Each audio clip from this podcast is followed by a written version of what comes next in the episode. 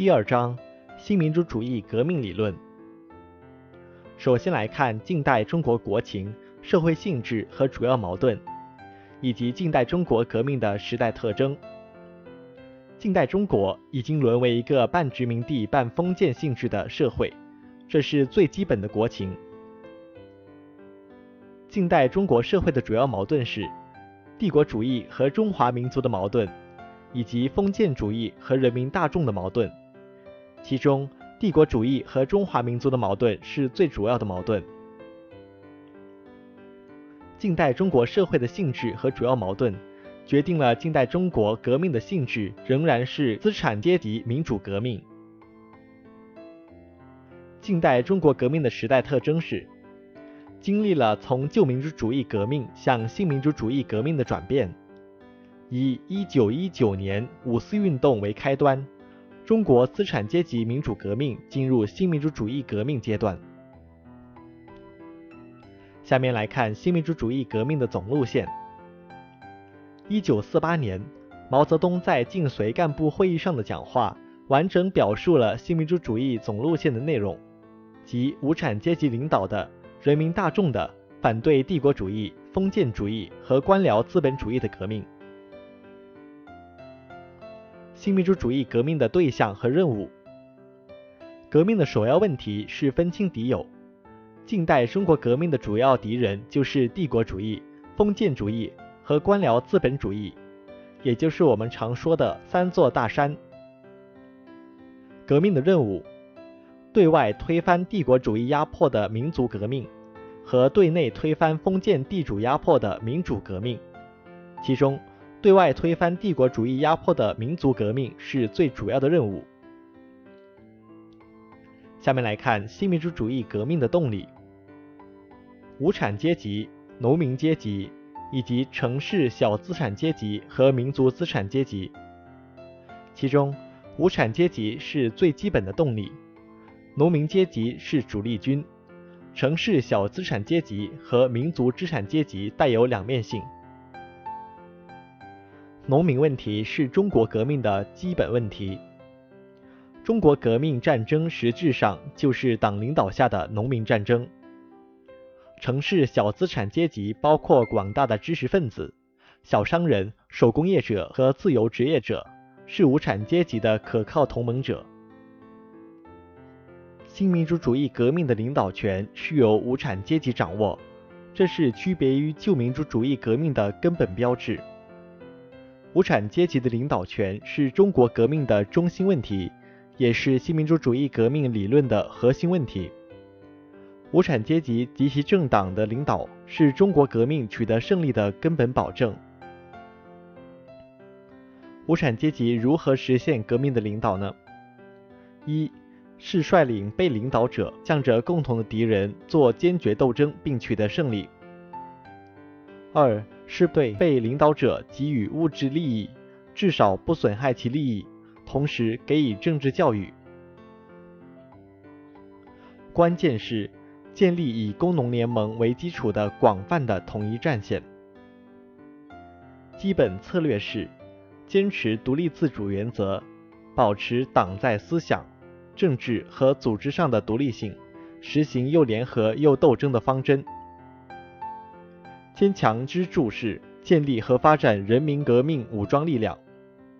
根本保证是加强无产阶级政党的建设。下面来看新民主主义革命的性质和前途。一、近代中国半殖民地半封建社会的性质和中国革命历史的任务。决定了中国革命的性质不是无产阶级社会主义革命，而是新式的资产阶级民主革命。二、新民主主义革命的新内容和特点区别于旧民主主义革命：一、是世界无产阶级社会主义革命的一部分；二、领导力量是无产阶级及其先锋队，也就是中国共产党。这一点也是根本的区别。三、指导思想是马克思列宁主义。四、革命的前途是社会主义而不是资本主义。新民主主义革命和社会主义革命的区别与联系是什么呢？首先，性质不同。新民主主义革命仍属于资产阶级民主主义革命的范畴，社会主义革命是无产阶级性质的革命。从联系上看，新民主主义革命是社会主义革命的必要准备，社会主义革命是新民主主义革命的必然趋势。中国革命必须分两步走，也就是毛泽东的革命两步走。第一步。是完成反帝反封建的新民主主义革命任务。第二步是完成社会主义革命任务，这是性质不同但又相互联系的两个革命过程。下面来看新民主主义基本纲领的主要内容。基本纲领是革命总路线的具体展开，指明了革命的发展方向。首先是新民主主义的政治纲领。推翻帝国主义和封建主义的统治，建立一个无产阶级领导的、以工农联盟为基础的、各革命阶级联合专政的新民主主义的共和国。新民主主义国家的国体是各革命阶级联合专政，政体是民主集中制的人民代表大会制度。下面来看新民主主义的政治纲领。没收封建土地阶级的土地归农民所有，没收官僚资产阶级的垄断资本归新民主主义的国家所有，同时保护民族工商业。新民主主义的文化纲领是：新民主主义文化就是无产阶级领导的人民大众的反帝反封建的文化，及民族的科学的大众的文化。下面我们来看中国革命走农村包围城市、武装夺取政权道路的内容和重大意义。中国革命走农村包围城市、武装夺取政权的道路，根本在于处理好土地革命、武装斗争、农村革命根据地建设三者的关系。一、土地革命是民族革命的基本内容。二、武装斗争是中国革命的主要形式，是农村根据地建设和土地革命的强有力保证。三、农村革命根据地是中国革命的战略阵地，是进行武装斗争和开展土地革命的依托。四、在党的领导下实现三者的有机统一。那么，中国革命道路理论的意义是什么呢？一反映了中国半殖民地半封建社会民主革命发展的客观规律。二、创造性的发展了马列主义关于革命的理论。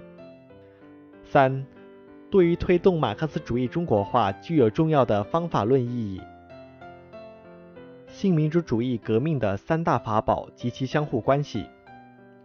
毛泽东在《共产党人发刊词》中指出，统一战线、武装斗争、党的建设。是党在中国革命中战胜敌人的三个主要法宝。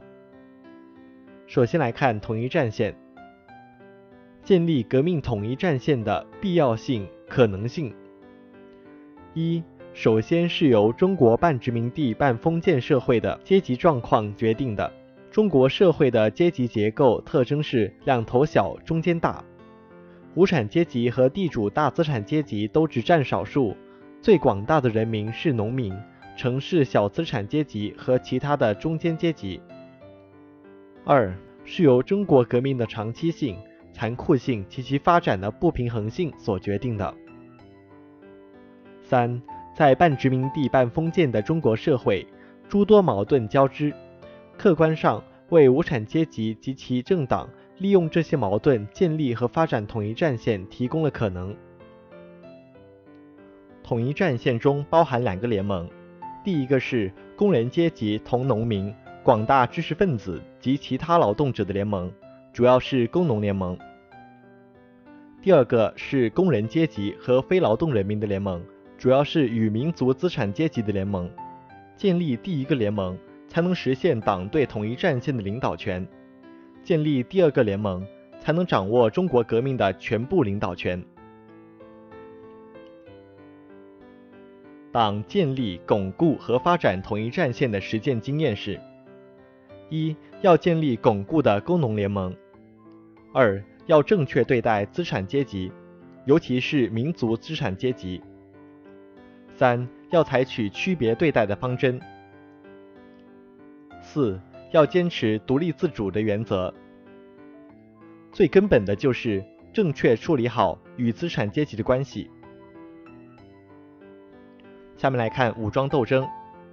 武装斗争是中国革命的特点和优点之一。党在新民主主义革命时期开展武装斗争的革命经验有：一是坚持党对军队的绝对领导；二是建设全心全意为人民服务的人民军队；三是坚持正确的战略战术原则。党的建设。党在加强自身建设积累了丰富经验。